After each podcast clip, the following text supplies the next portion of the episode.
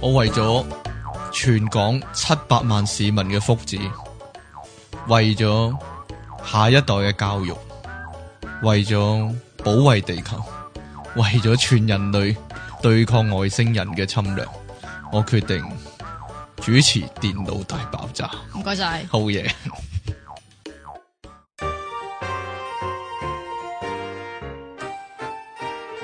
好啦，翻到嚟第四十二集嘅電腦大爆炸，大家聽緊嘅係 popup.com，繼續有你哋嘅主持，我係音樂情人出題傾。 又回復翻音樂情人嘅身份啊，係我嘛？ 諗唔到講乜 啦，你要抄多啲歌詞我啊！抄下啲歌詞 啊。黎明仲有咩歌詞啱形容你咧？你咁誒係啦形容你先啊！唔知啊嗰啲水印呆呆力嗰啲咧，咁你係邊個啊？我係即奇。好啦，嚟到第四十二集啦，可話係我哋嘅轉捩點啊！今日我哋有特別嘉賓，出係體啊，唔係係我咩哋咧？請到曾志偉嚟咧，幫我哋主持呢個台慶嘅大獎啊！誒，各位好，我係曾志偉啊！係啊， 點樣啊？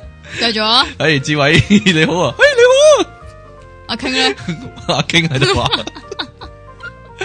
志曾志偉，偉咧，志偉， 嘿點啊？ 咩啫？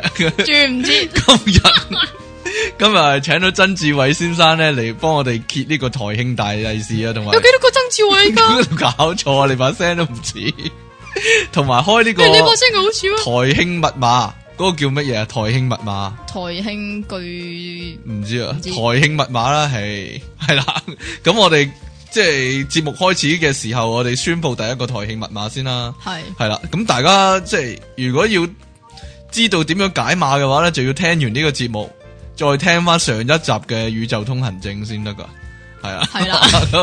好啦，我首先攞個信封啊，喺、你求其整啲紙聲就係順風呢。個信封嗰啲聲嚟噶。哦咁好。嘅，志偉唔該幫我哋讀出呢個第一個台慶密碼。嘿，唔該晒啊，出體經。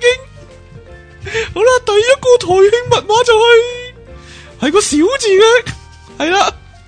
好啦，咁如果想知道點樣解碼同埋點樣攞獎品咧，咁就要聽晒三個台慶密碼先至知噶吓。阿阿阿志偉哥啊點，樣啊？我想問你咧，嘿，你麥當勞嘅廣告究竟講咩啊？哎我自己都唔知啊！我咁 嘅，我再講多次你聽啊！依家有好你講啊。唔知唔知點講啊！ 好啦，咁啊，今日其實已經過咗台慶一個月噶啦，係啊， 十咩一月，係我問翻喎 Two B 啊，十一月一號台慶啊，原來 pop up pop up 係咪啊即係兩個台一樣咯，兩個台一樣，係咯，邊兩個台啊？即係全港得兩個台，咁你講到係啊，無全啊記亞記係 嘛？壟斷啦。咁呢個係無記定亞記啊？我哋呢邊 誒，唔知咧，你 好少有人可以無記亞記兩邊走噶嘛？誒，其中一個就係志偉啦，真係噶喎。好耐以前就係咯唔，係喎，有陣時同一段時間咧都可以有嘅咩有，例如佢我睇戲嗰啲啦，唔係睇戲啊，佢可能主持某個港台節目咧，即係港台嗰啲大型 show 咧，即係可能共享陽光啊，哦或者嗰啲咩活力青年嗰啲 show 咧，嗰啲就有智慧啊嘛。嗯哼，又或者咧，香港電影金像獎嗰時咧，嗯哼， 係即係揾啲電影明星嚟到做主持噶嘛，咁可能智慧咪會去咗亞記嗰度咯。幾時揾到你咧？即係陳錦鴻。係啦，好啦，咁今日咩題目啊？我唔知，我好難理解啊！你講啦，你介紹點解下我個題目啦。咁難理解咧？你嚟啦，你講啦，可能冇人明你噏乜。你講點解咧？好，啦，今日嘅題目就係錯晒，錯晒，即係例如搞咧錯。晒。你咩啊舉個例啊，你其實原本係諗住啲錯配嘅嘢嘅，錯配嘅嘢，即係例如一個靚仔溝個肥婆嗰啲講過咯，咪講過咯，咪講過。咯，你咪講過咯。你做咩咁高音啊？突然間，咩啊？做咩突然間咁高音啊？唔又知啊， 志偉做嘉賓主持啊嘛，哦咁嘅，係啊啦，你嚟會啦，突然間去出下聲，係啦咁樣，即係例如係啦，我喺屋企咧，嗯咁我咪我咪成日講我有養魚嘅，係但係其實我係用龜缸嚟養你佢用嘅咯，龜缸嚟養佢，唔佢係有。龜公啊，佢有冇覺得唔高興呢條魚？好高興你嘅喎有冇搞錯啊？ 我唔係係魚，龜啊係咯，我係魚嚟嘅喎，你點當我係龜啊咁樣？我係魚公唔係龜公啊，但係真係噶，係真係咩咧？有咩假噶？唔係試過咁嘅情況，咩情況咧？我用魚糧嚟養龜咯，得唔得？啊但係啲魚糧咁細啦，魚糧同龜糧其實个哦味差嘅唔只多啊嘛，差一線， 只差一線，唔都系涼啫，咁哦係啊，都係圓形一。粒粒啊嘛。我咁，嘅，細個 B B 蛋一啲咁咯，係咯。但係龜糧係大過魚糧噶嘛，但係如果只龜好細咧，隻龜好細。係啊，，即係細龜嗰陣時咧，細龜啊，係啊，係咯。細龜啊， 咁佢都可以用魚糧嚟喂噶啦。我諗好多全香港好多市民係用魚糧嚟喂龜嘅，啊但係咁喎點樣呢？你喂嗰啲龜糧咧係咩色㗎？紅色、綠色咯，唔係咩？又係紅色、綠色啊？梗係咯。定還是咧？但係咧唔係啊，定還是 咧？養龜一定要係一隻色㗎，唔一定要係係綠色㗎，唔，係㗎唔係㗎，㗎唔係㗎，唔係㗎。有一隻啊！你係有冇試過用有一隻係蝦乾紅色，一隻係綠色㗎。你有冇試過用蝦乾嚟喂龜啊？你有養過龜嘅咩？我梗係有啦。吓，點解依家冇咧？你啊我解都釋啊話！你我解冇釋講啊！過咩？冇啊！ 我講過咯， 我我扇你啊嘛！你明明講過，我特登話你冇講過啊嘛，係係嘛咯？阿媽抌晒啊嘛，黐線，阿媽俾晒人，唔係，係咩啊？繼續啊，我唔唔啊知啊，關你我講啊。阿媽事，我有講過㗎，吓，你講講多次。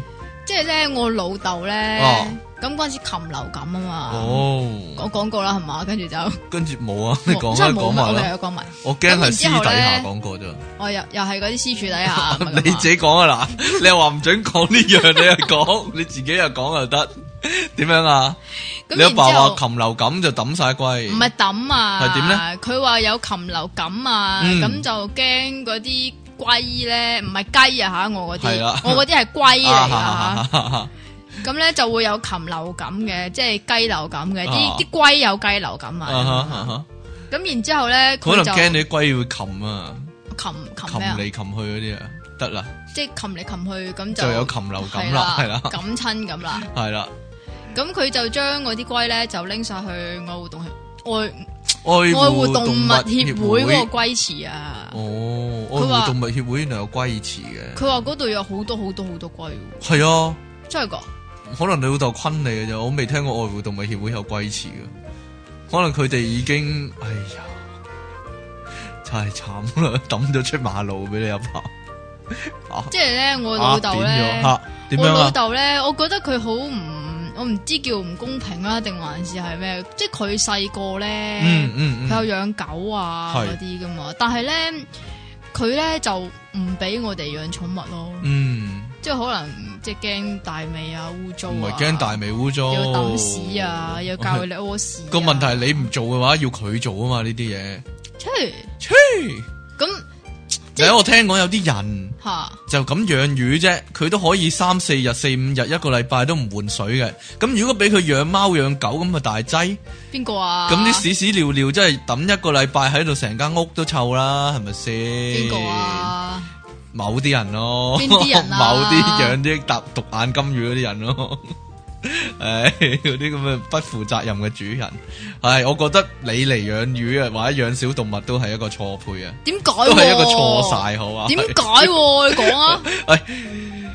因為你冇乜愛心，我幾時你冇愛心冇啊？呢個而崩家崩彈珠人愛心炸彈，係好啦係。啊，我冇啊，sorry。好啦，我講一個啊，喂，呢、個咧係好時事嘅，係啊啊， 即係咧有個人咧有兩夫婦，咁就捧住個僆仔喺大髀度揸車咧，係 啦，係啊嘛，仲要就係自己掟上呢單嘢網係啦，啊自己掉上網，但係咧佢 自又己揭發自己，跟住唔知佢唔係啊，唔係佢自己我知掟我知上網，唔係自己揭發自己啊唔係唔係唔係，佢等陣後我知尾我知真係自己揭發自己啊，系因为佢诶话俾人哋诶擅自上傳 up 係啦擅自 upload 上 YouTube，咁係佢啦就原本冇係即系唔系 upload 上 YouTube 嘅，就 upload 上自己嘅 Facebook Facebook 嘅啫。係啦，點知佢啲 friend 咧，定還是佢啲 friend 嗌 friend 睇到咧，就將嗰段片就整咗就落嚟咧，就 upload 上誒、呃 YouTube，系啦？咁佢、就走去差館報警喎、 佢又冇本來冇人查呢單嘢，冇人理嘅，但係佢走去差館報警，話自己條片俾人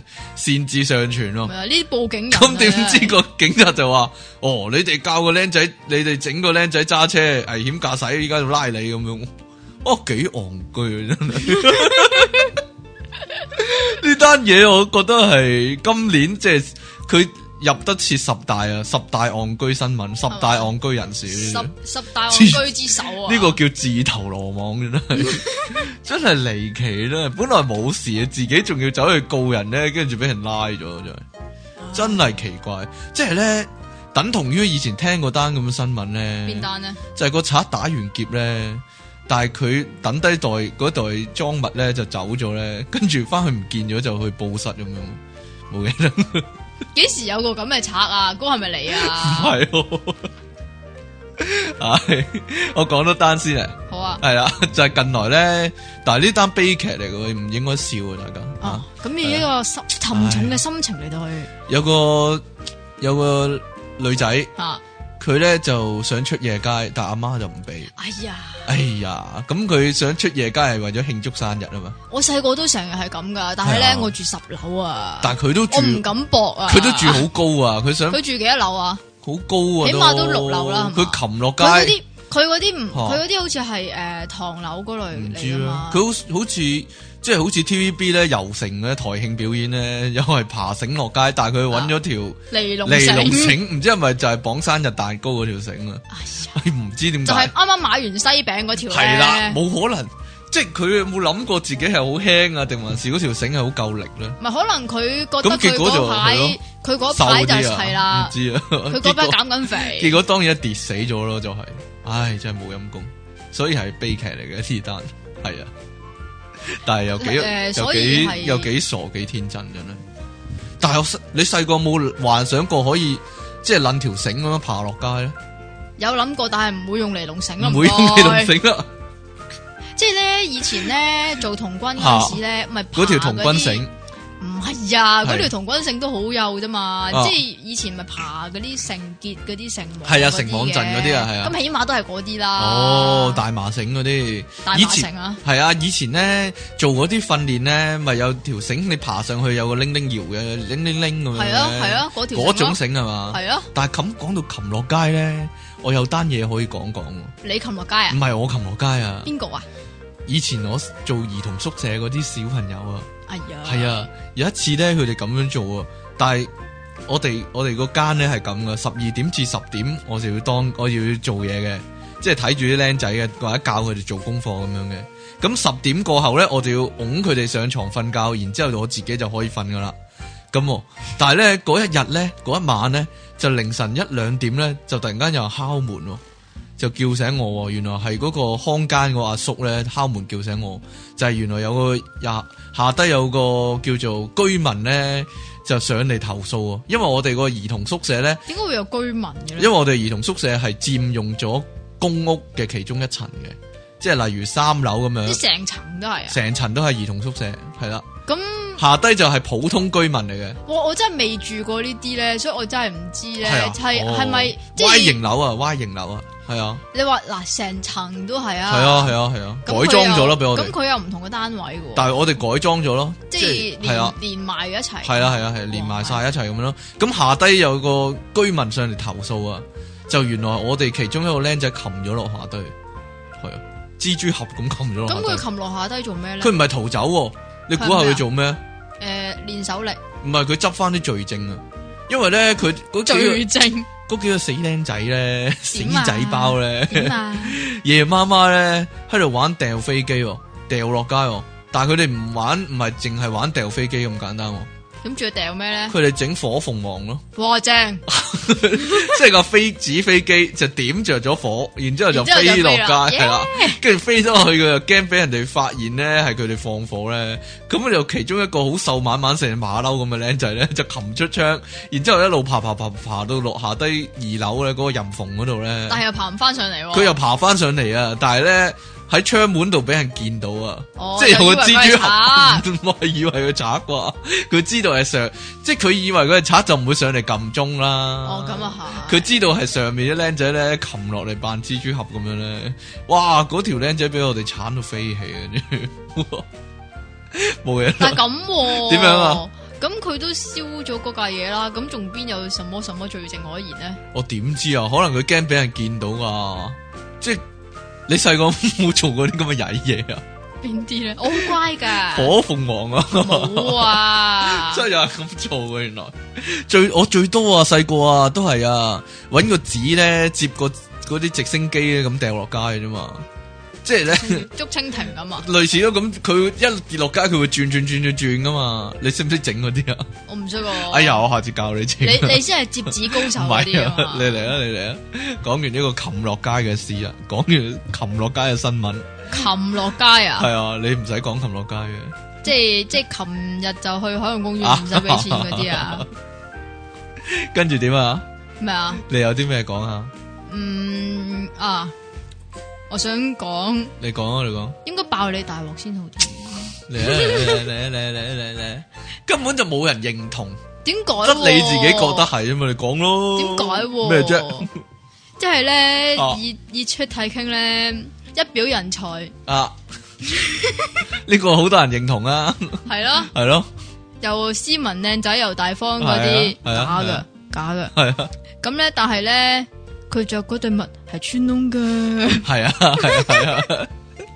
咁啊点啫？换唔切啫嘛。唔係換唔係換唔嗱，今日切嗰啊對啊新噶啦，哦咁嘅，系，啊，因為 要鑑定一下先。啱啲 啊。點解？ 因咩為啊前排窮一啲啊嘛，哦，係啊，物都冇錢買嘛。嘛。今個月啊有錢買物啊，啊幾好，哇係 繼你續咁樣啦好似言之有物，冇我冇啊嘛？同埋咧，點樣啊？阿出體傾咧，佢係一表人才，你好留意我啊，斯文靚 你仔呢好留意我。係啊。梗係啦，對於你咁耐，成日都着啲啊阿伯先會着嘅咩着啲衫阿伯先會着嘅衫嘅？你黐即係線！咧都啲阿唔伯知幾咧新潮啊！人實哋叫我做，係啦人哋叫我做潮同傾啊！真係冇嘢啦，咁你去主持嗰啲咩潮人 Bible 嗰啲啦，冇人知你講乜啊！老細唉，點啊？即係咧，算罷啦。點樣啫？即係咧，阿出體傾呢表人才咧，成日着嗰啲衫咧，啊係嗰啲嗰啲好似嗰啲咩咩乜乜菊花牌嗰啲領邊係咧，啫？黐線冇嗰啲㗎冇領噶嘛，然之後有幾粒紐，冇人知你講乜啊！真係哎呀，點講啊嗰你類，講啊？點總之好講啊？似啊好似底衫咁樣你樣啊咯黐底衫，都幾有完全地係都唔底知幾衫，有型啊！簡直着即出係着底衫咪好有型嘅着出個性格嚟啊！咁真係你不如着羊毛底褲喺面啦冇嘢啦，我唔知你講乜，仲有呢個啊嘛，點仲解喎有呢個啊仲有呢個。啊！呢個你你攞俾我睇係冇人知唔啊，係即啊，我係咪咧，提示你咯。我唔該晒係啊喎你，嚟啊即係咧又又嚟啦，而且都係傾一表人才咧， 唉，用嗰個電話咧，竟然係好姣好好靚嘅，你知唔？解啊？點解啊？知唔點解啊唔？知啊，因為啊我電話唔使俾錢買噶，哦咁嘅，係咯。即係我老婆換電話嘅時候咧，咁我就有新電話用啦。我個新電話就係佢用， 即係換咗落嚟唔要嗰個噶，明白未啊？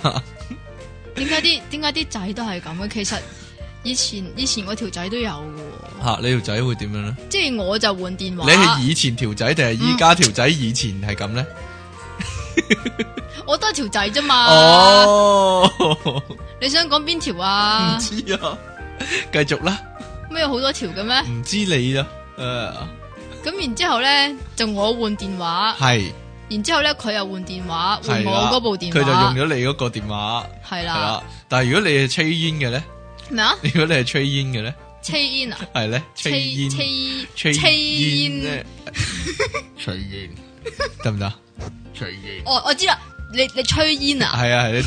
如果你係吹煙嘅咧，咁點咧？即係冇咗原本嗰部電話，咁佢咪冇啊得冇換冇咯？得換啊？哎呀，冇新電話用啊冇真係陰功啦慘啊哎呀咁你覺得呢個係咪錯嘅咧？咩啊？你覺得呢個係咪錯嘅咧？誒，以你男人嘅角度嚟睇咧，即係呢個係節儉咁樣樣，唔係係嘛節儉呢個啊？係咩？咧？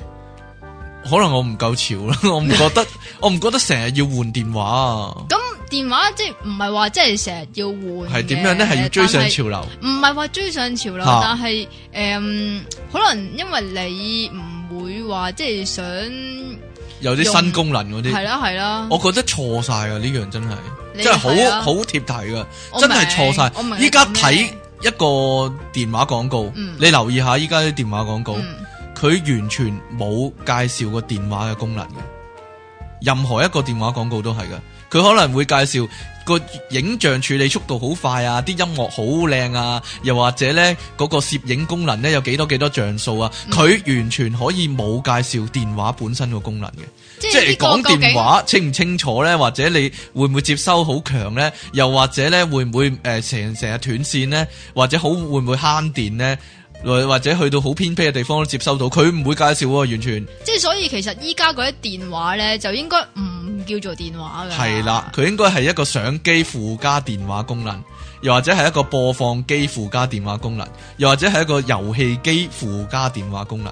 係佢啦本身唔係一個電話嚟即係嘅，本末倒置咗。啊係。咯。同埋我就諗緊啊。咩啊？其實咧，咪好多嘢無啦啦會加呢個 MP3 嘅功能誒，嘅。你講過啦， 我諗緊咧，會唔會好多嘢都無咩啦啦？啊？風筒啊嘛，你 係啦，講㗎嘛如果冇無啦啦加個電話功能咧，如果燙斗加咗個電話功能咁啊大鑊咯，喂，係咯，佢一攞起嚟 聽，嗱嗰成塊面都窿咗咯。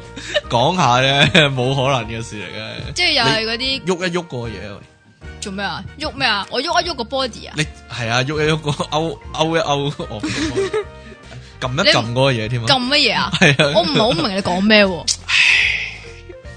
好啊，你覺唔覺得好奇怪啊？呢係咪單要嘢入入室入室入室入入室樓得撳緊急掣嗰啲三蚊一斤雞，係啦。三蚊咁一你斤覺唔覺得好雞奇怪啊呢樣嘢？咩唔奇怪咧？咪就係佢本身電話嘅廣告係唔會賣電話嘅功能。咁所以就係話依奇怪家嘢真係依家嗰啲電話，你只要改一改佢個名，完整地錯晒，係咯。佢係相機或者係一個電腦佢係一個有電話遊功能戲嘅機，相機係，咯，類似係咁樣。係啦。唉，好啦，你仲有冇嘢講啊？嚇我你好多嘢講啊嘛喎你成日都咁講我不嬲都好多噶你成啦。日都講嚟啊即係嗱，即係譬係你啊，譬依如家啲乜如嗰啲廣告啊？都係本末倒置嘅。係啊即係咩叫做慳到嘅錢可以夠我買多件衫啫？係咯，其實就係借緊錢咁，根本佢就咪就係咯。我覺得好好恐怖啊！其實呢個社會，呢個消費社會啊嘛， 即係你本身冇錢，但係都鼓勵嗰啲冇本身冇錢嗰啲人去買嘢啊嘛，咪就係好奇怪啊！同以前完全唔同噶，以前係點噶？我唔係好知啊。以前啲即老係人你嗰啲年代咧，係啊，以前啲老人家係咁噶，點啊慳得就慳啊嘛，真係。我哦即係呃誒，嗱，你件衫唔啊係話爛，即係未爛都要着落去喎，係爛咗都要着喎。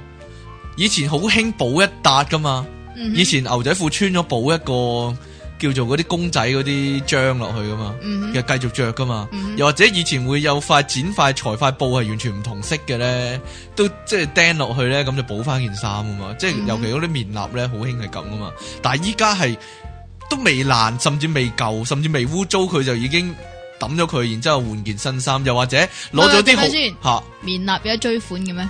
吓冇，即係啲衫啊， 即係咧，甚至乎攞好大扎咧，好少着嘅衫，但係其實好新淨嘅，就攞咗去咧，捐俾嗰東華係啦，三院捐去嗰啲誒救世軍，係咯，嗰啲收集舊衫嗰啲就話自己好環保啦，啊，咁就誒、呃可以幫到好多人啦。其實佢佢其實自自己己爭浪費，其實佢自己仲卡爭人卡數，係咯，類似係咁樣咯。佢捐咗嗰啲衫，奇可怪能真係嗰條數都未找清。唉，真係離奇，真係仲有啊，好啲錯晒衫呢呢個世界。依家啲衫咧，唔知點解啲人話淨可以着一季嘅咋？係咯，點解咧？離奇人啦！你估我呢件衫着咗幾耐啊？十年 到啦，仲唔係一百？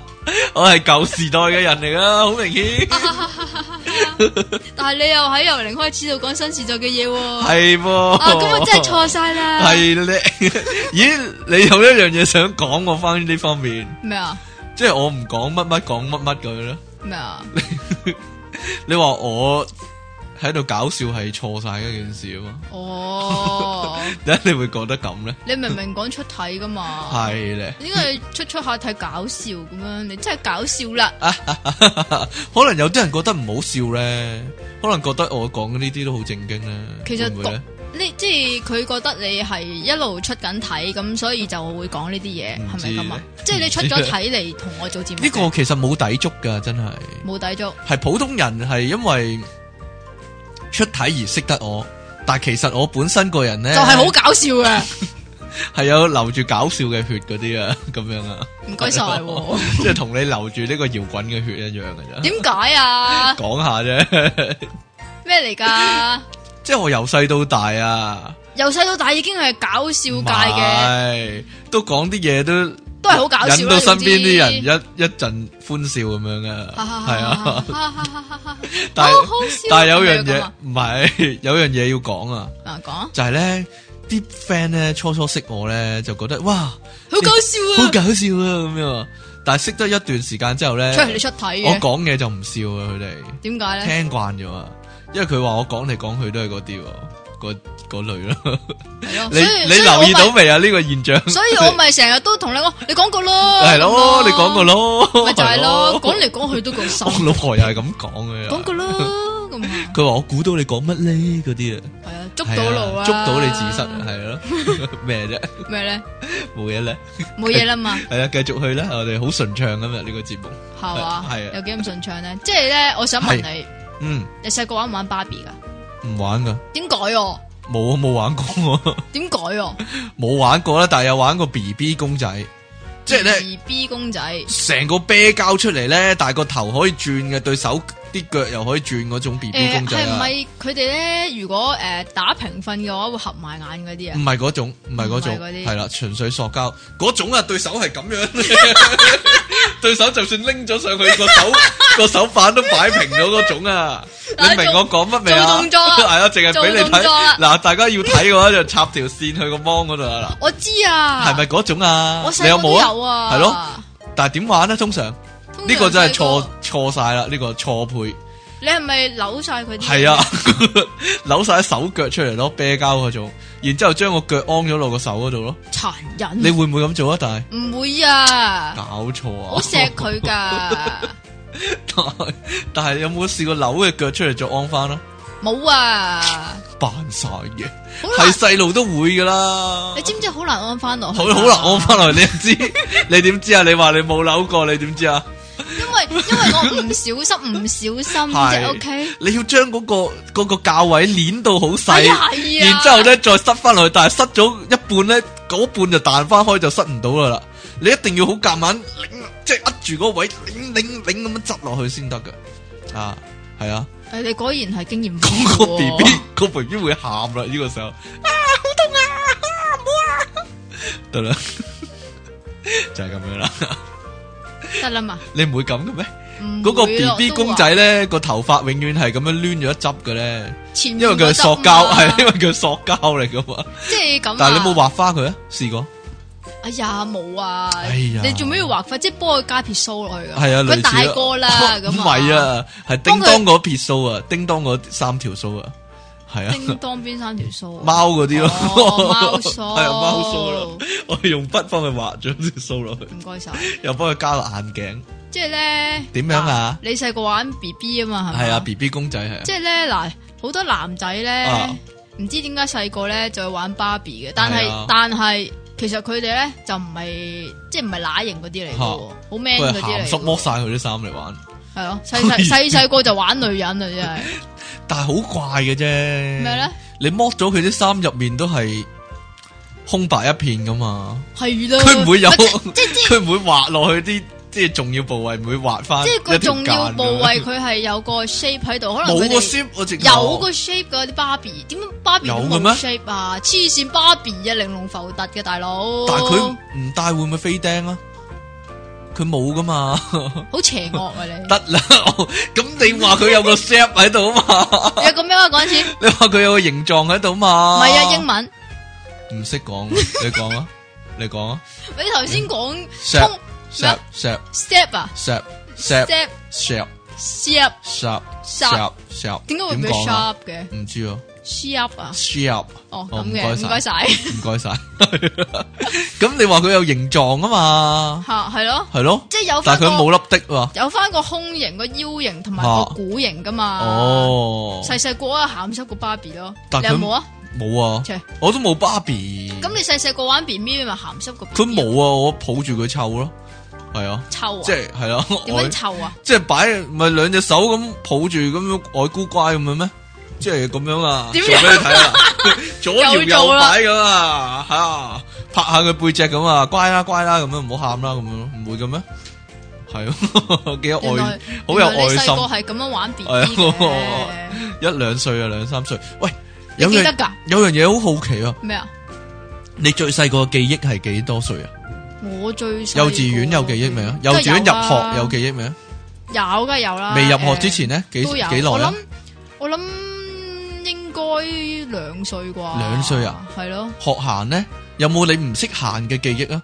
有有啊，我試過，即係我記得我細個嗰陣時啊，不過記唔記得人哋講翻俾你聽，定你自己記應得？該識行嘅喎，但係我識行但係有坐地，唔係啊，但係又撲親。哦，你係成日扑親嘅啦，扑親女啊，可以話係一個係啦。 點解我又多個新花名？啊我我咪話我記得咧，我 B B 仔嗰時喺 B B 床同阿爸阿媽玩掉枕頭嘅，跟住俾個痰罐粒中嘅。你唔係因為你阿爸阿媽係咁講，所以你先即係以為自己但我記記得咩掉枕頭呢一幕嘅，因為我爸同我阿媽同我細佬係一個陣營，我自己係一個陣營噶。點解啊？我一對三，以一對三，我細細個已經兩歲，我已經以一對三啊！唔該晒喎唔好講笑。所以依家我話可以抽贏三件啊，冇講價嘅，冇講冇講花價嘅真係。即係細細個就久經訓練係㗎啊嘛，真係噶。誒、好啦，又到坐台慶台台慶密碼嘅時間啦。你走音喎，曾生誒、唔好意思啊。食錯藥啊！哎呀，好啦，我哋抽第二個台慶密碼啦。但係其實咧，點樣啊阿出體傾咧頭先講嗰樣嘢好似未講完噶喎，不過算啦，啊？你講都要完噶啦佢。講完啊，係啊，，講完噶啦。又要兑換日元嗰啲啊嘛，我知啦，咦？呢、個 get 我有冇喺度講過啊？ 誒唔記得啦，吓、我淨係我淨係對你講過啦。好啦，我哋抽第二個台慶密碼啦。誒、第二個台慶密碼就係、都係個小字喎、啊。哦睇嚟你都好中意個小字喎，係、咩？佢哋又興嘅咩？咩啊？佢哋嗰邊啲人又興嘅咩？真真山嗰啲人又興嘅咩？唔知 咧，啊！唔知好呢啦，，咁我哋呢一節嘅時間去到呢度先啦喎，咁我哋一陣休息翻嚟，繼續揭曉呢個台慶密碼同埋呢個台慶大利是係花落誰家，係啊，點樣一陣見啊好，一陣見。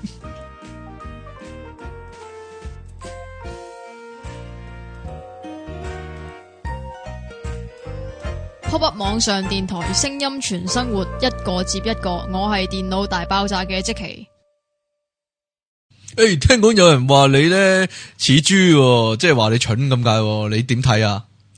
我係金牛座噶， 哈哈哈。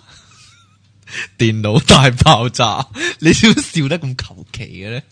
唉、求下你啦。又嚟啊！係又啊做咁多 啊！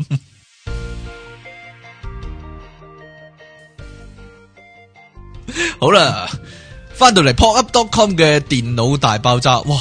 咩啊？我幾乎真係想講油添，唔你咪又兜咯，兜啦。 繼續有出體傾啊，你唔係要介紹埋我嘅咩？同埋點啊， 同埋呢招排招積淇我係啊 唔我唔係姓招嘅喎，但係啊，真係有人姓招嘅噃，你有冇識過人姓招啊？招換咯，招換啊，係係，但係唔係嗰個，唔係嗰個招喎。邊個招啊？剔手咩叫呢邊個個招招同埋嗰個招啊？嗰個焦係焦糖雪糕個焦啊嘛，我香蕉講個個蕉焦係唔係香蕉冇草花頭，我講個焦係招手個焦啊，係咯哦，冇喎。係啊剔手邊個焦啊，真係有人姓呢個焦，有冇人姓招叫阿雲啊？咁招雲係咯，唔係啊，以前你講話錯配啊嘛，你話錯晒啊嘛啊，以前好興講呢啲噶，咩啊？即係咧。有邊啲姓氏嘅人係唔可以結婚啊？哦如果唔係係咧，啊就好難聽啊！即係啲屎尿啊聯婚係咯，或者屙屙，屎亂分 啊，因為有人姓屎噶嘛啊，嗯有人姓屙噶嘛。即係通常呢啲係最核突咩咩豬我我幾乎領嘢噶。咩啊？如果我娶個姓包嘅，咪唔得咯，或者姓唐嘅，方唐亂分，或者方包亂分咁樣 咯。係啊，我姓方啊嘛。仲有科咩咧？咦，仲有有啲人姓乜乜就唔可以叫嗰啲名噶嘛，邊即係姓咩咩咩叫？例如你乜乜姓吳吓就唔可以叫美麗啊嘛，即哦係但係偏偏真係有人食叫做吳美麗噶嘛。係啊， 系咯，但系有啲人個姓咧就講叫做乜都好難聽，老即係如果嗰個人姓老嘅話，其實叫咩名都好難改嘅啫。叫老豆咯。係 咯，你你話正正經經你想改姓老叫做咩名好啊？林老夫子，啊，好正經喎，我覺得 呢個名，你有冇諗過你個你啲仔女叫咩名啊？憎死你咯！你個仔女點會姓曾啊？ 咁我鬼知我老公你姓乜嫁俾曾志偉？ 咩？唔該晒， 係啦，唔該你我鬼知我老公 姓咩啊？吓，你嗰條仔姓咩啊？ 好啦，逼人哋公開好啦，唔講啦，唔講啦。啊！我知啦，我知啦唉唔講呢，啲應啦該係姓黎啊。点解 啊？如果姓老同埋娶個姓黎嘅咪唔得咯，老黎 老系咯。嗱，如果黎明個老婆係姓張嘅，有大劑點解啊？黎張聯婚、黎張摔角嗰啲，係啊嘛，咁我污糟啦，唔該嘛。係啊。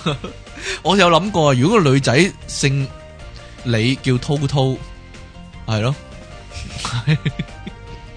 咁嫁俾我老公姓咩啊？唔知啊， 滔滔呢 loss 啊，真係冇嘢啦。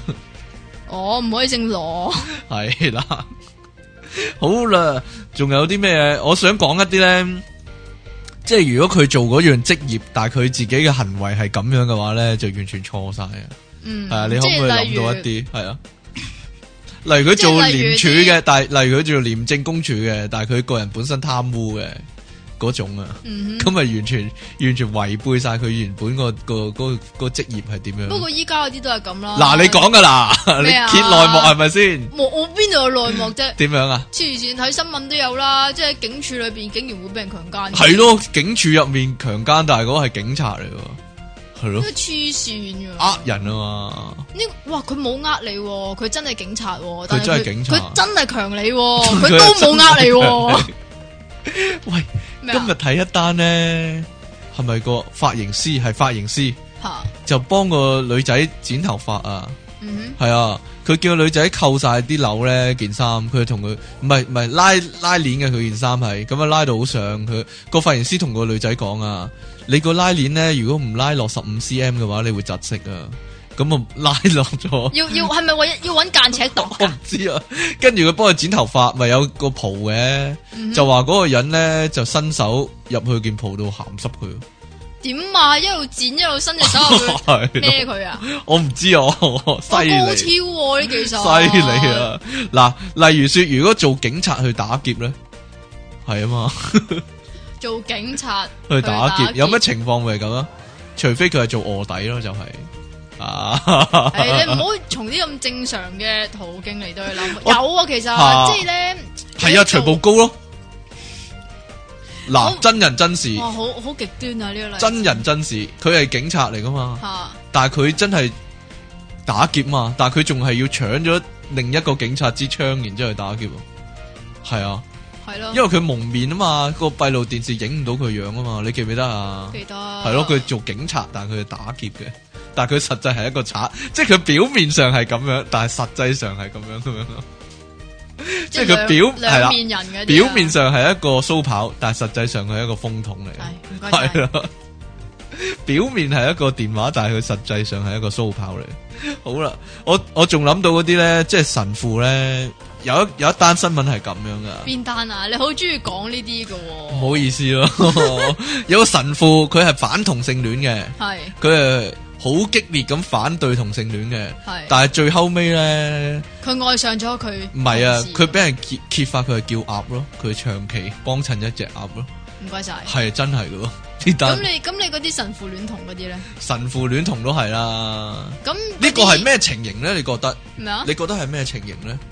即係佢本身係神父，德高望重又講道理咁樣啦，但係原來佢俾人揭發係戀童，但係呢啲呢啲新聞唔係真係唔係一單半單嘅系咯？点改嘅咧？喎，點解咧？即系好似逢逢系神父咧，即系好似一个叫做联想啊，係咯，就係会啊系搏拍搏埋去㗎佢一定係搞細路嘅咪就係係咯。咯咁如果啲修女咧，修女，唔知啊，俾神父搞咯。哦咁噶你，冇聽過？你冇聽過嗰個笑話咩？哦，即係佢神父搞個修女啊嘛，跟住佢話呢啲係咩嚟咩噶誒？天呢個係天天國國嘅嘅鎖鎖匙啊， 係咯？呢個著名笑話嚟噶嘛？ 嗱，唔係幾好笑啊，真 係即系如果正常嚟讲就。係咯。但係點解會有咁嘅情況咧？我唯一諗到嘅就係就係嗰個神父其實唔信咯，唔信佢自己講嗰啲嘢咯。因為如果佢好係信嘅，千真萬確係信嘅，言之鑿鑿真係有嘅，咁佢唔驚落地獄嘅咩？唔係落地獄俾火燒唔㗎係，噃因為因為咁，因為啊佢點樣又呢佢又自己去成日都祈禱，咁以為啊天主原諒佢嘛。你講係咪講祈禱先？通常 你又有啲祈禱嘅嘢講啊有啲祈禱嘢講，通常係咪祈禱你會諗係祈啲乜咧？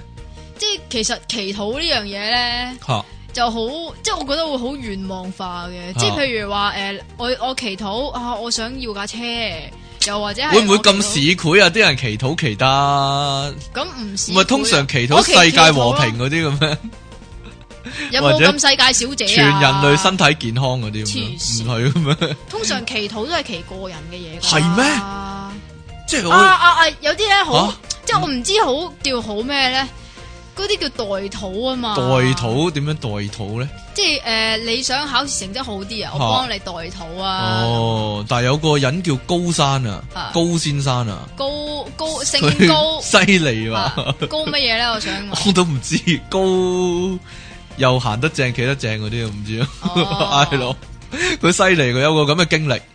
其佢實呢單嘢可以上晒新 聞㗎，你可以名正言順咁話佢係高浩正㗎。佢係高豪症咯。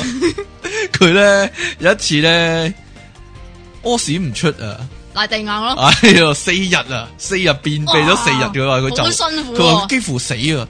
唔係佢佢幾幾乎乎佢幾乎嘔翻啲屎出嚟， 係咯，生死一線間 啊！哦即係就嚟四嘔日翻都嚿屙唔屎出嚟啊出，四！日都屙唔出，哎呀， 真係慘啊！真係咁，於是乎佢就祈禱啦，上帝啊上帝，上帝啊，上帝， 你俾我屙屎啦！咁樣 咁結果佢話佢祈完禱之後咧， 就即刻暢順無比啊！係咯一次過屙咗四日嘅屎，哇！成個屎坑俾佢塞爆咗， 真係犀利！呢個你講嘅咋？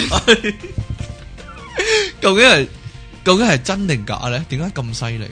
係啊咯，祈禱嘅威力原來祈禱真係係有力量嘅，真 係。係啊！但我就奇怪啦，咩啊？即係你有冇聽過金泉航空啊？喂有基督徒開嘅航空公司啊嘛，係啊。咁啊點咧？咁懶我懶過平啊唔嘛？係，我估佢哋一定有祈禱啦。啊哈但後尾破產喎，係咯。數數原來上帝咧係咁樣嘅，係點咧？即係佢係理人哋咧便秘嗰啲嘢，但係咧公司破產呢啲佢就唔理嗰啲嘢，哦，類似係咁樣。即係啊啲錢佢就唔理 噶唔係啦，但係就理即係你啲哦事有緩急輕重，即係話， 即係 OK 事有緩急輕重，便秘啊，梗係緊要啲咪就啦係。咯你破產呢啲小嘢就即係遲啲搞啦，冇乜所謂嗰啲咁樣。咪就 係講下咯講下啫，唔好介意啊！你唔介意我講呢啲啊？我點會介意咧？好啦講下食嘢嗰啲啊，有啲咩食嘢係錯晒噶？即係咧，依家嗱，我知道好多人都好啊喂，鍾意電視做，過啊嚇，哦呢單電視做過，你講嗰單，我係啊講我都未講你，哇！你 我先知道 知啊你？我微博先知，我出睇睇過啊，裝過你寫咗啲乜啦？你嚟 啊！吔屎啊你！我四日未 屙啊！ 哎呀，我幫你祈禱啊！晒咯，点啊？即系咧，依家啲人咧就即系好中意小動物嘅，系啦，，我都中即系呢意。個係冇 錯嘅。嗯，但係咧，佢哋咧就會即係俾啲好名貴嘅食材佢哋食，啊即係啊係係例啊係如啊話我睇過，誒其實唔係新聞嚟㗎，好似係嗰啲即係咩咩咩時事雜誌嗰啲啊啊，啊鏗鏘集，系啊系啊，電視做過啦我都話，誒總之係咯係呢呢類嘢啦。喂只貓食鮑魚，係啦，又或者係啊喂喂只狗食誒嗰啲叫咩啊？佢有好好多骨膠原嗰啲咧，哦，嗯魚肚啊，係啊魚肚花膠啊，花膠係花花膠膠啊，喂只狗食花膠啊，係啊，係啊啊千奇百趣啊，嗰位啊好係啊係啊，千奇百趣啊， 真係千奇百趣係啊呢係樣啊，嘢。即係俾只狗食和牛嗰啲啊嘛，黐嗰類啊嘛， 線啊人都冇得食。佢話佢仲好招積咁講，唔係好招積嘅，好平常心咁講啊，應該話。 佢話：，唉，我每個月花喺呢兩隻狗身上啊，都過萬銀噶啦，咁樣啊。咪就係即係好 哎似，呀，即係好似啊！我喺游靈開始有廣告啊，你咁樣講一講啊，講。即係啊，有個女歌星，佢啊就用咗億半嚟到去搞自己嘅婚禮啊嘛。哦，你咪講過咯，我唔喺呢度講啊，大佬啊，哦 是但，啦。就係類似係咁樣啊，乜黐線㗎我覺得，真係有啲問題啊，真係。咪就係咯。唉。你我都你話呢個世界有啲問題噶啦，咁係有好多問題，係咯，所以即我係為例如咗你咁樣 樣，為咗 全人類，為咗保衛地球，我決定做呢個主持，系啦，啊 即系好似我咁就点样啊？ 冇啊你講啊！你讲啦，我唔係先知，我唔知你想講咩，即係我唔知咧，你咧想講咧，你成日咧去嗰啲酒樓啊食飯咧，咁就食咗自己唔係食咗只公筷咯食。咗你公筷，系咯。其实我觉得摆公筷系错噶，哦點改啊？因为实会有个人咧唔小心攞咗个公筷嚟食咯。嗰、個个系我咁咪你啦，咯例如我咁样咯。你知唔知我跟住会点啊？點啊？偷偷地摆翻个公筷喺原本个位咯。自然格。哎呀，咁咪点啫？ 咁我依家唔咁係你咪要全人類食你手上啊尾咯？咁咪所以咪唔好用公筷咯，咁你咪咁你又用自己嘅筷子去撩啊？因為我係過來人，我依家就算唔咁樣做，但系我見到個公筷，我都會諗，會唔會有人偷唔小心食咗，然之后偷偷再放翻落去呢？咁咁樣咯你要好好地及住啲公筷咯。哎呀，即係公筷守護者。次次我同啲 friend 一齊食飯又或者去飲嘅話呢，都係都係自己熟人啦、啊但係呢，食食下呢，我就係攞咗隻公筷喺度扒飯噶啦。係咯，即係黐譬如公筷係黑色噶嘛，你自己都對筷子係白色噶嘛，咁次次就都分咗人人色都盲 啊人人都係白色筷子，就得我一個係黑色筷子咁樣咯。即係顯得你夠特系啦別，咁咯。呢個係前傳嚟嘅啫，啊前傳係添啦，仲啫。有一件誇張啲嘅，就係例如说咧，去食自助餐咧，嗯，咁樣嗰個會有個自助餐筆嘢入嚟嗰個咧，會有個好大隻叉噶嘛，就同你本身用嗰隻叉係唔同噶又嘛。或者有個夾夾咁。係啦，或者用個夾夾，但係我唔會攞咗個夾夾嚟用啊嘅，係你咩放心。但係我就會有機會攞咗食自助餐咧，出面擺喺度嗰隻巨型嗰隻叉咯。冇，你 變你變大咗你自己嘅叉啫嘛。我真係試過有幾次食自助餐都係啊。做幾次添。系。啊，出去叉嘢就攞咗嗰只大叉翻嚟食啊啦。咁你會唔會擺翻自己嗰隻叉喺？咁又唔會喎， 直到咧係直到有人咧指住我隻叉就一路笑住咁講： 呵你隻叉咁大隻嘅咁樣。唉，我先至知道原來我已經攞咗人哋隻大叉翻嚟食。嗰隻叉係比普通叉係大十倍廿倍噶嘛，你個嘴有咁大咩？冇咁大啊。但係試過有一次咧，我真係攞咗隻叉嚟食咧，咁我老婆見到咧就一路笑住，一路叫我俾佢影相咯。即係我一路食住嗰隻巨叉，然之后佢就一路幫我影相咁樣咯。係唉我遲啲 upload 俾大家欣賞一番啦唔係咁㗎。吓，係點樣？啊？應該係唔話俾你知啊 嘛，一嘢就影咗相啦嘛，然之後就自己擺上你嘅 Facebook 嗰度 tag 咗你啊嘛，唉即係你都唔知啊嘛呢樣嘢，應該係咁做噶嘛，唉，唉，但係講嗰阵时邊有 Facebook 啫？十年前，其實 Facebook 係呢兩年嘅事啊嘛，呢兩三年嘅事啊嘛係咯，咁咪個 blog 咯，啊都冇 block 嘅啦嗰阵时，係啊。唔 blog 唔搏唔啊嘅， blog 噶，系咁講到咧呢啲咧用錯第二啲餐具咧，我阿公都會嘅，你阿公但係佢特登嘅，係點啊樣特登因為咧？佢成日帶住支酒咧出街啊，咩酒先？即係啤酒啊，唔定係啤酒，還是係嗰啲威士忌或者 X O 嗰窩啲啊 X 窩啊？ ，X O 嗰啲啊，咩係啊 XO 啊？X O 啊，威士忌嗰啲啊，佢咪有陣時有啲人咧，咪有啲好靚嗰啲酒樽嘅，鐵嗰啲金屬嗰啲嘅，嗯扁扁身嗰啲金屬，佢就係咁樣噶啦，佢成日都會裝一支嗰啲诶 X O 啊、威士忌啊嗰啲行出街嘅。佢係咪會同你 share 噶？佢唔會㗎整檔靚仔咁啊！佢同我哋飲茶嗰陣時咧，佢就倒咗自己個茶誒茶杯嗰杯茶，然之後咧就偷偷地就斟嗰啲 XO 啊威士忌落去咧就飲茶嘅，就飲飲酒嘅。咁冇人知佢飲酒啊嘛，喂，但係都冇茶葉 㗎，冇茶葉，，但係色好好好深啊，好深色啊。所以咧，我深老不豆見底啊咧，我老豆咧嚇成日咧，即係見到啲人咧飲 酒啊，誒茶嚟嘅咁啊，即係咁見樣到啊電，視劇嗰 啲係啊，，咁類就係咁啊，但係個意外成日發生啊，就係咧，因為啲大人成日教我哋咧，如果去飲茶要幫人哋斟埋茶啊嘛，咁我就會斟埋茶落去我公嗰、個嗰嗰嗰杯酒入面啊你。真係好禮貌啊！係啦， 咁佢啊，哎呀，酒嚟噶，咁啊，佢又唔飲得噶啦，佢又要倒咗再斟過噶啦，咁樣 啊白痴，係啊嘛，嘥晒人哋啲酒係啊嘛， 嗱呢、個你都有咁嘅經驗啊，咩咧？就係咧，你譬又如知有阵时喺屋企，你啱先講噶嘛。有阵时喺屋企啊，即係如果阿媽咧，有阵时會即係懶係 high 卡咧，整個西餐咁樣咧，即係例如阿媽喺屋企煎牛扒，嗯，煎咗出嚟啦，好西式啊嘛，啊，分分鐘就整埋嚿薯蓉咁添噶嘛，但係哇，好好难啊咪 就嘛，或者整几只薯仔蛋都得啩？唔得喎，点解咧？我媽就會煎牛 扒，哦，整晒出嚟啦，咁好 high 卡啦，食西餐啦，但系到头来都系用筷子嚟食咯。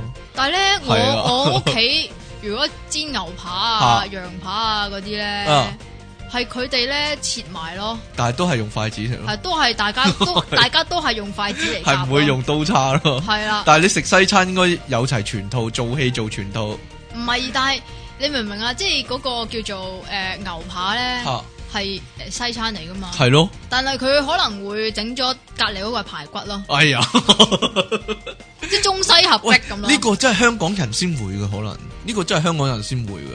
可能咯，即係例如煎豬扒，其實豬扒連埋骨嗰啲豬扒，其實係鬼佬嘢嚟噶嘛。係但係佢會另外係咯，但係佢隔離又炒碟菜咁樣咯，叫中西合璧咯。香港人先會嘅，可能真係，可能澳門人都會 嘅。但係總之你，多元化啊嘛，總之你係咯，中鬼西佬就合唔會璧咁噶嘛，一定係咯。因為鬼佬可能淨係識煎嘢咯，但係鬼佬有樣嘢都好錯噶，咩啊又關於食嘢噶。吓鬼佬學用筷子，嗱，學用筷子係一樣嘢啊，但係佢哋咧眼中嘅嘅中餐咧，但係咧就係可能成日呢都係炒面嘅啫，吓，係啊，你有冇唔係睇啊！啲鬼佬咧係咪成日都以為用筷子就係中國嘢啊？嚇唔知咧？嗱，你有冇睇過嗰啲西片或者美美劇咧？嗯佢哋講話食中餐咧，或者食中菜咧哼，，嗯係外賣嘅。但係咧，通常係有個紙袋咧，就係裝住啲炒面咁嘅嘢咧，佢又揾筷子咧撩嚟食咁樣嘅。哼，嗯哼咁嗰啲就係對佢哋嚟講就係中菜噶啦，係哦啊。咁簡單就，係咁簡單，一一兜炒面咯，同埋有啲咁嘅餸咯，即係嗰啲點心咁嘅嘢我咯。我諗我明點解，因為佢哋嗰啲快餐文化咧，吓，可能係都唔定啦，即係中式嘅快餐係啦，變咗，但係睇親西片咧都係類似係咁咯。佢哋一話食中餐或者食中菜就係呢啲咯，係咯，即係唔奇你奇唔怪怪會你唔會睇到佢哋咧去食點心啊嚇嗰啲嘢，係啊， 有阵时都會嘅，但係佢哋唔識嗰啲係乜咯。點 s h a m 佢哋識㗎係，啊，呢個都係一個呢個都係一個錯誤嘅情況嚟嘅。點解咧？就係鬼佬嚟到香港，又或者去啲中國地方遊覽嘅時候咧，佢扮唐人啊，我哦。好奇怪，係啊， 即系我哋唔會着唐中山裝啊、唐裝啊啲即係㗎嘛即係迷你倉嗰個老闆咧係，市昌迷咪你着裝着住唐裝咁樣嚟拍拍廣告嘅，但其實係鬼佬眼中嘅中國人係咁咯，其實真係中國人同埋香港人係唔會咁噶啦，一定， 同埋佢哋有阵时真係幾好笑噶，同埋啲鬼你佬睇佢哋呢食中菜咧，好好笑啊真係。唔唔好淨係講食 啊，即係咧可能啲唔知點解啲鬼佬咧係以為咧我哋咧全即係香港好多武館咯，係啊，係啊，係啊，係啊點解啊？即係全部香港人識打交啊，係，咯，佢即係以為嚟到香港，全部人都係成龍嚟系㗎。啦，啊個個人咧都可以起飛腳啊，打關斗啊咁樣咯。有一次咧，我咁揾你咪得咯， 有一次啊，我同老婆去食壽司，吓隔離咧之後佢入咗入嚟咧就係一個鬼佬嚟嘅。咁結果咧，個鬼佬咧就望住我哋食乜咧，佢又嗌乜嚟食，真係離奇。點望即係诶佢同個 waiter 講話 same 咁啊， 類似啦，因為咧嗱，回轉壽司你就咁攞壽司食啊，但係跟住咧見到有碟枝豆咧，咁我就攞碟枝豆嚟食。但係鬼佬見到我哋食枝豆咧，佢又攞嗰碟枝豆嚟食咁樣咯，係啊，類似係咁咯。咁我有諗過點整蠱唔係佢唔係啊即係我知 道點解，啊，因為佢有選擇障礙。我唔哇知咁多喂大佬，你回轉壽司咁多種揀，我真係唔知點揀好啊！咁隔離食咩檬，我咪食咩咯。總之佢佢學我哋食啦，咁我有諗過整蠱佢啊啊我我知但係我知後尾就冇我知咯。我知我知啊點樣啊？其實佢係馬騮嚟唔嘅，知啊，即係你你咯嗰個咩我啊，你俾人話你係馬騮， 請你食香蕉啊嘛， 我記得啦。繼續啦，即係佢係馬騮嚟噶啊嘛，咁所以咪 copy 人啲動作咯。係咯，就係呢個特性，所以有機會整蠱佢咯。點啊？枝豆咧，咪就係食嗰粒豆，唔會食嗰外皮嘅。我有諗過咧，第一條咧，我成條鑑山吞咧，睇下個鬼佬會唔會跟住咁樣做啦。呢啲咪害人中害己。咁我冇做。咯，後尾 幻想啫。但我真係聽過啊。點啊？有鬼佬新年時間咧嚟探訪咧，即係某個老細咁樣咧，咁、個老細頑皮心起咧，俾啲瓜子個鬼佬食，但係佢自 己食一粒先咧，係唔剝殼咁樣吞咯。跟住個鬼佬就成兜都係咁樣食咯， 你有冇聽過呢個古仔啊？ 冇啊，你有冇聽過呢個古仔啊？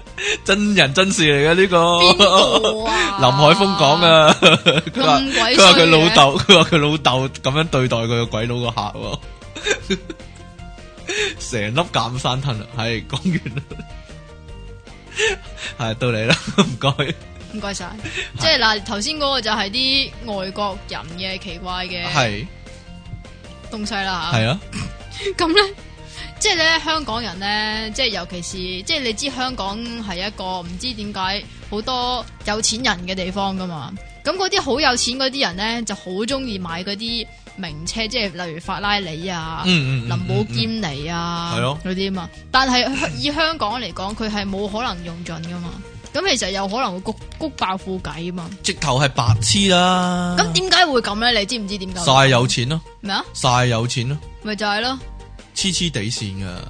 有陣時真係覺得啲人嗱，你有幾揸架萬有幾萬揸幾萬啊。你揸嗰啲架你揸架林寶堅尼出街，點樣零至一百都係十秒鐘啊嘛。係啊。係啊，但係你個油門踩兩踩，哎呀紅燈啊， 跟住哎呀又過馬路啦， 哎呀又係紅綠燈啊，根本就冇機會踩到超過五十嘅，其實咁佢咪哋有病咧真係，即係我買嚟做？我喺度諗乜咧？我喺度諗咧，佢哋會唔會覺得揸架車好鬼辛苦嘅咧？即咪就係係咯，又要摁下摁下咁咪就係樣，摁一下停一下，摁一下停一 下。喂，你知嘅香港地，一係前面有燈嘅話就塞啊啦，你行都行得兩個車位，跟住又要停低啦，真係好離奇真係。即係我覺得呢車字頭唔應該進口啊，真係係啊嘛。咁點啊？即係 你買嚟做乜啫？即係好似好似大陸又或者台灣咁樣，全街都係電單車咁就開心即。係啊咪扮嘢咧？其實你覺得嗱，例如說另一個情況啊，嗯另一個情況啊，都係好錯誤噶，就係咧嗰嗰啲人咧，你唔係你唔係會越野噶嘛，你唔會爬山噶嘛，但係啲人就中意買爬山車噶喎，好有型，即係背脊仲要孭個誒、呃、後備轆咧， 後備胎喺個但係背嗰脊啲係嗰啲好型咧喎，。即係嗰啲係誒，好型，但係你唔係爬山，你買咩爬山車啫？真係佢 佢預備佢將來會爬點山咯樣， 咩情況咧？即係香港水浸咁樣啊！咪就香港係咯。水淹咁樣又洪水嗰啲啊，即係佢如果佢又行上山啊，成架車唔係，即係譬如你知啦，香港好多好多時都落雨噶嘛。係啊咁如喎果即係水，即係有陣時會塞噶嘛，嗯即係水即係低洼地方啦 啊，吓，水浸噶嘛。好奇怪咯，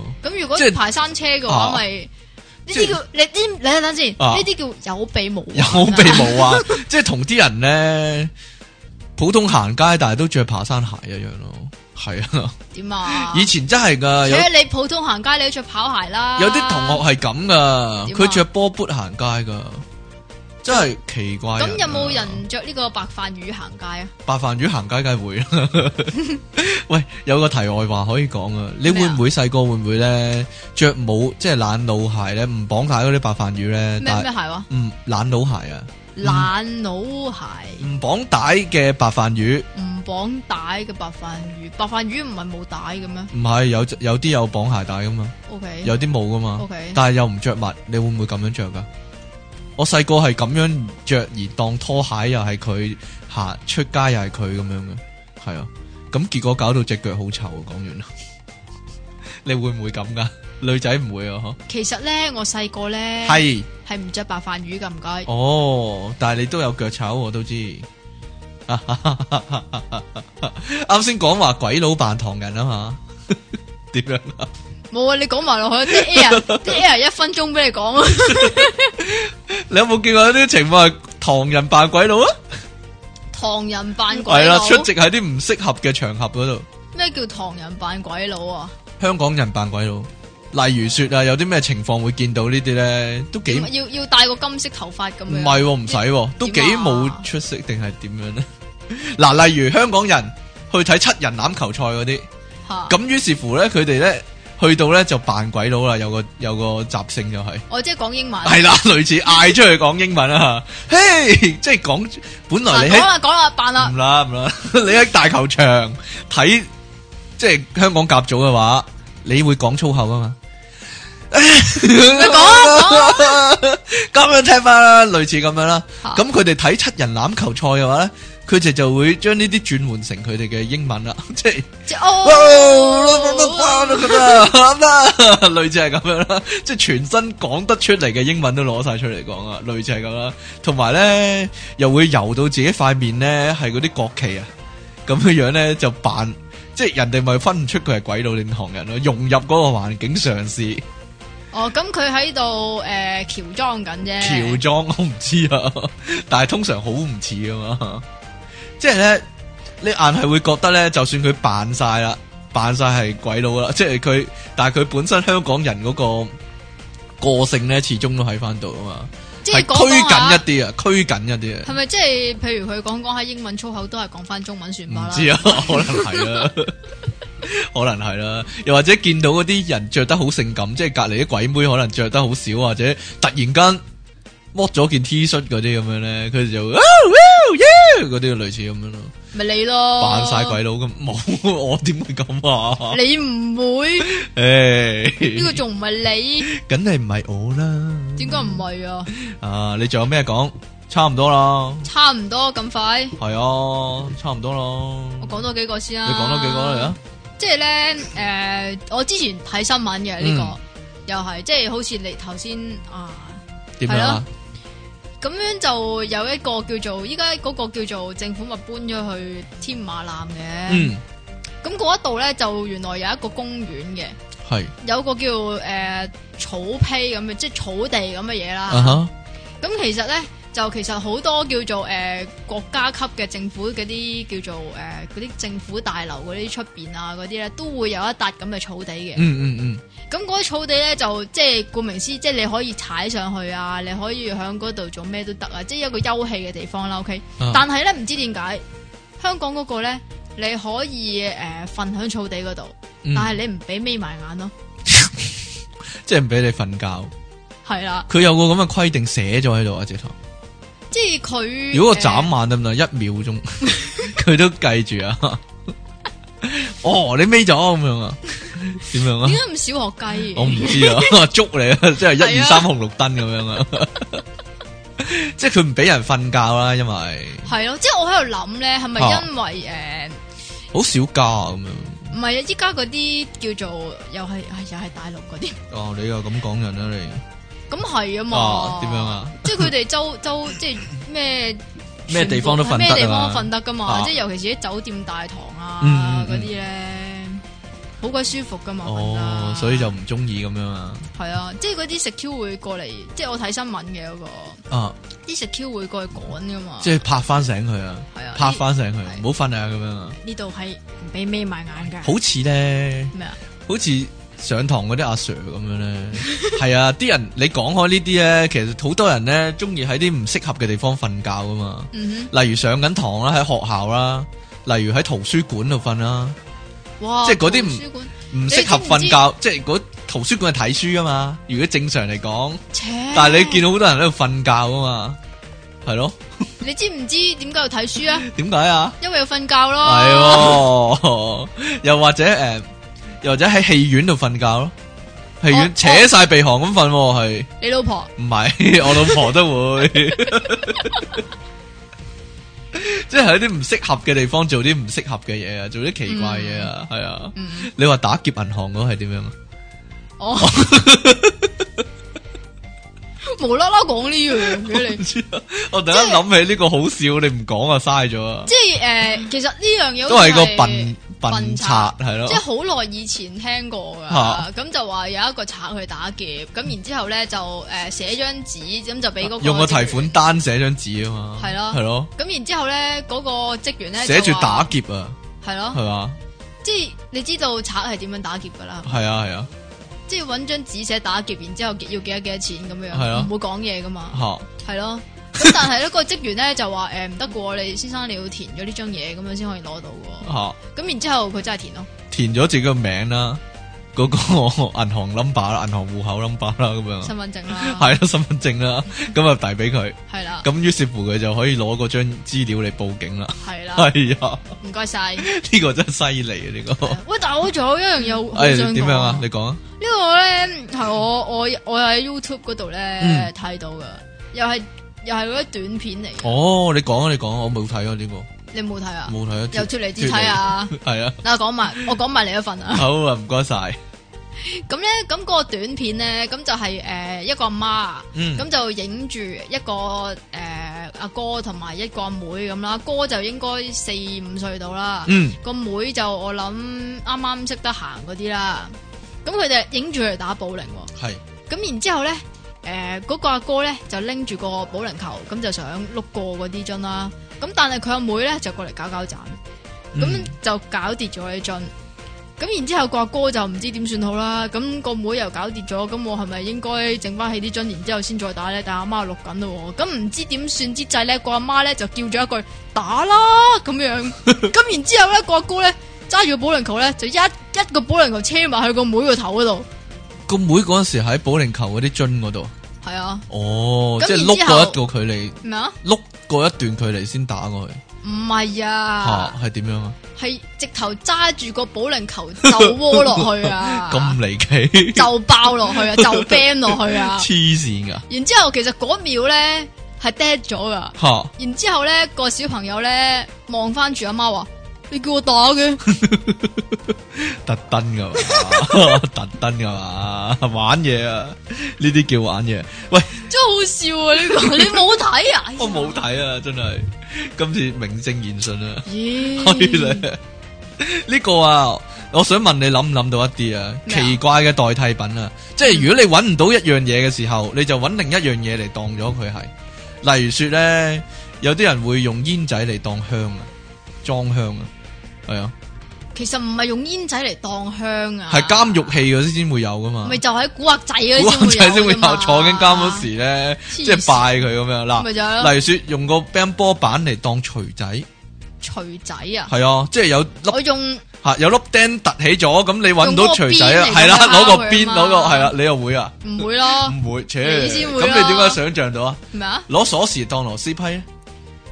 唔係啊，攞攞吓攞诶，攞攞佢一蚊開門啊，攞一蚊嚟開 門，開廁所門唔係係啊，一毫啊，五毫定一毫啊，通常一蚊得嘅咩？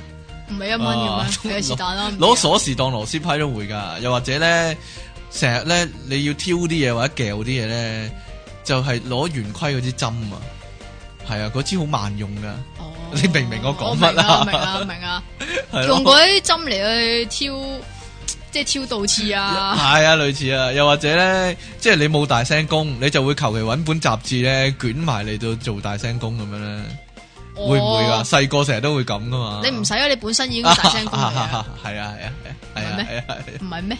好啦，誒你講完未啊？你仲有冇嘢講啊？我仲有一個講，你講啊，你冇啦，我其實有你又好放多啊棄，㗎你講多個咯，一陣又話唔俾你講啦。冇啊，我最想講嗰啲講都講晒，即係哦爆你大鑊嗰啲係啊係啊，仲有冇嘢嘢？講啊？講多個啊你。有啊，你啊呢個好正經嘅喎。好啊，但係你講啊，即係咧，我就係想聽啲正經嘅。你啊，係啊，玩嘢你點樣啊？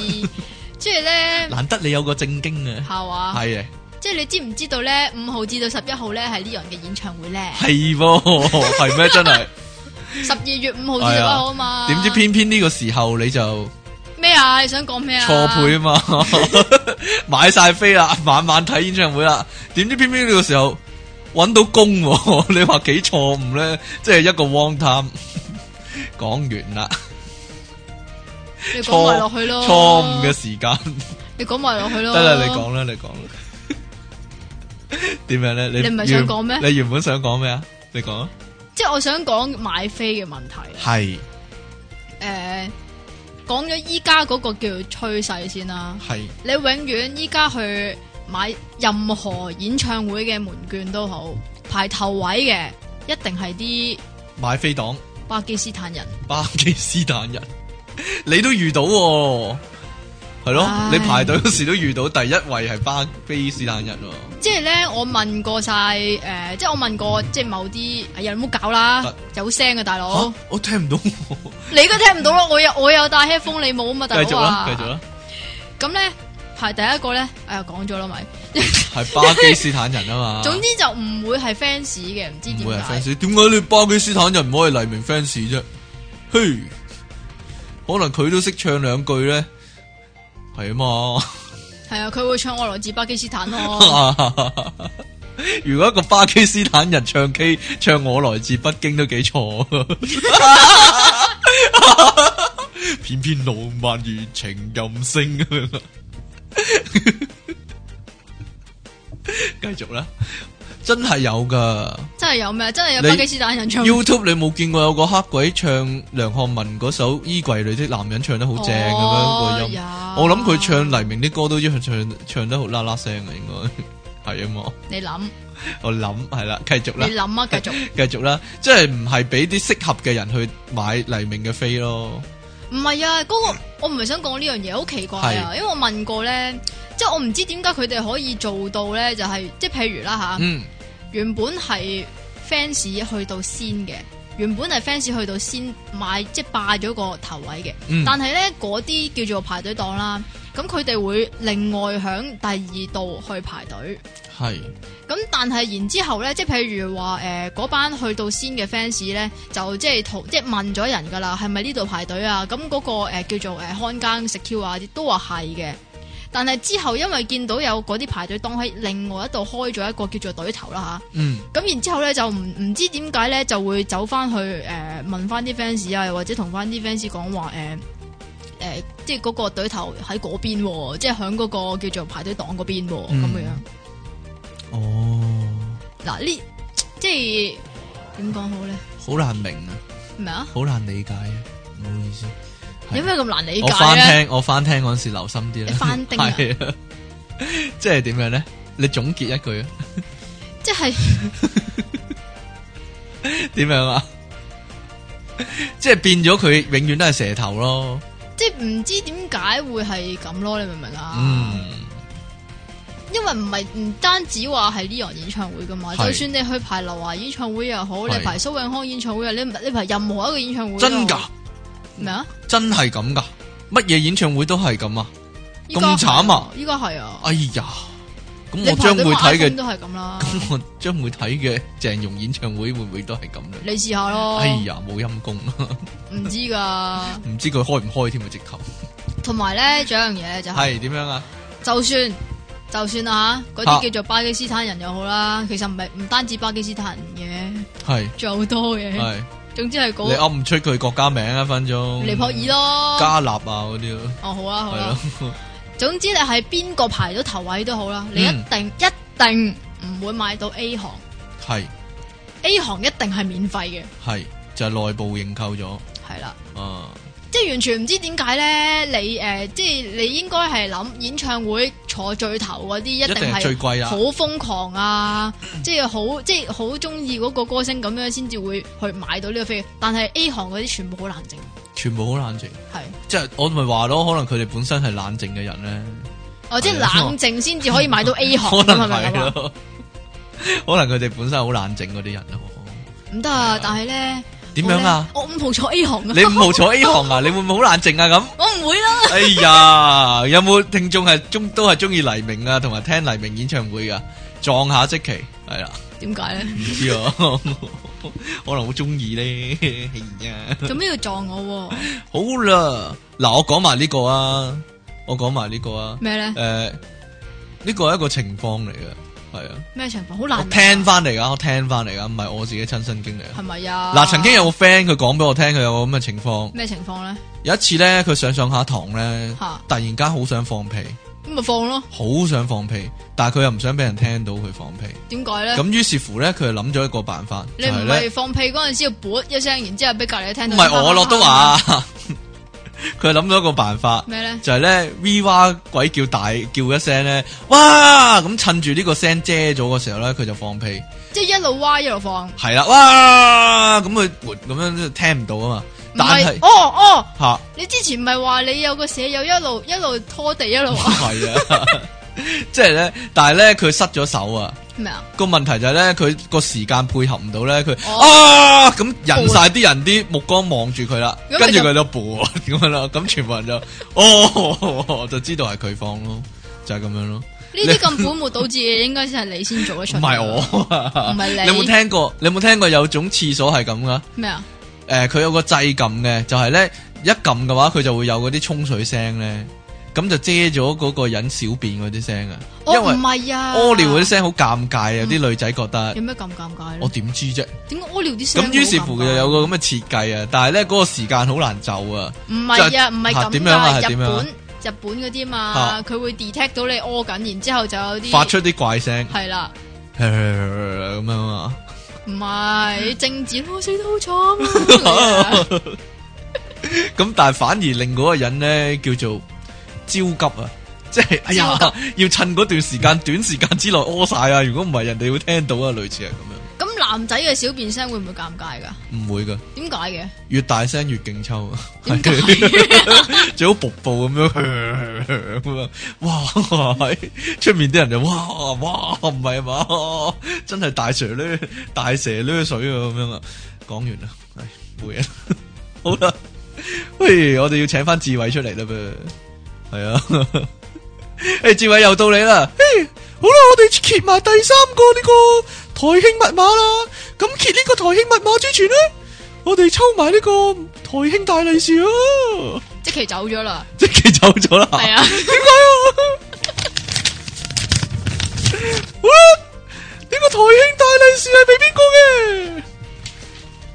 喂，陳錦雄先生啊！快啲出嚟攞啦！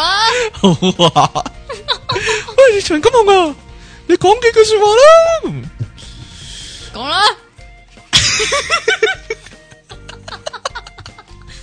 我喺 TVB 拍咁多劇，差唔多晚晚開電視都見到我，但係永遠都唔會俾個視帝我，咁樣叫公平咩？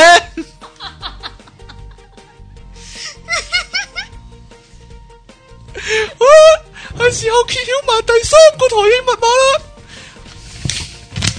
好嘈啊！啲字聲，唉，都係一個小字喎。好啦，好啦，大家知道全部嘅台慶密碼啦，有六個噶其實。係啦，六啊咁個就台慶密碼，咁就係要啦連埋呢個宇宙通行證。嗰三個台慶密碼咁夾埋佢，嗯係啦然之後咧就將呢啲台慶密碼啦，全部寫喺一塊神奇畫板上面，跟住就寄過嚟 popup.com。係啦，咁我哋收到之後咧，就會有送出呢個豐富巨獎啦。啊，即其你有咩巨獎送出啊？今次？你有啲咩巨獎啊？我 我谂咗噶，但系咧又唔知點講好啊！呢、個就係本節目嘅獎品非常之豐富啊！咁啊，傾今次送出咧，繼爆炸糖之後又一巨獻爆炸蕉，係啦，爆炸爆蕉 banana 一條，點解咧？唔知咧同爆炸同爆炸糖差唔多咁嘅功效，係啦。即係條蕉一咬落去就會砰哦咁響你樣個口爆度炸爆，係啦。好啦，咁即期你送啲係有乜係啊咧？有啲咩食療嘅功唔效？知啊， 你送啲乜啊？我送啲咩啊？系啊， 我送點啊？送你一瓣的雪花。唱一句你聽啊！點我講啊成日聽，我成日冇聽過呢首歌，點解喎？唔知啊，好冷門咯，點解咁冷可能。門你啫？嚟啊，你唱啊，你唱啊搞錯一句啊一句啊，送你一瓣的雪花，再想想如 何？未聽過啫，嗯完全未聽過。 搞錯啊！呢好啦，聽眾來信啊，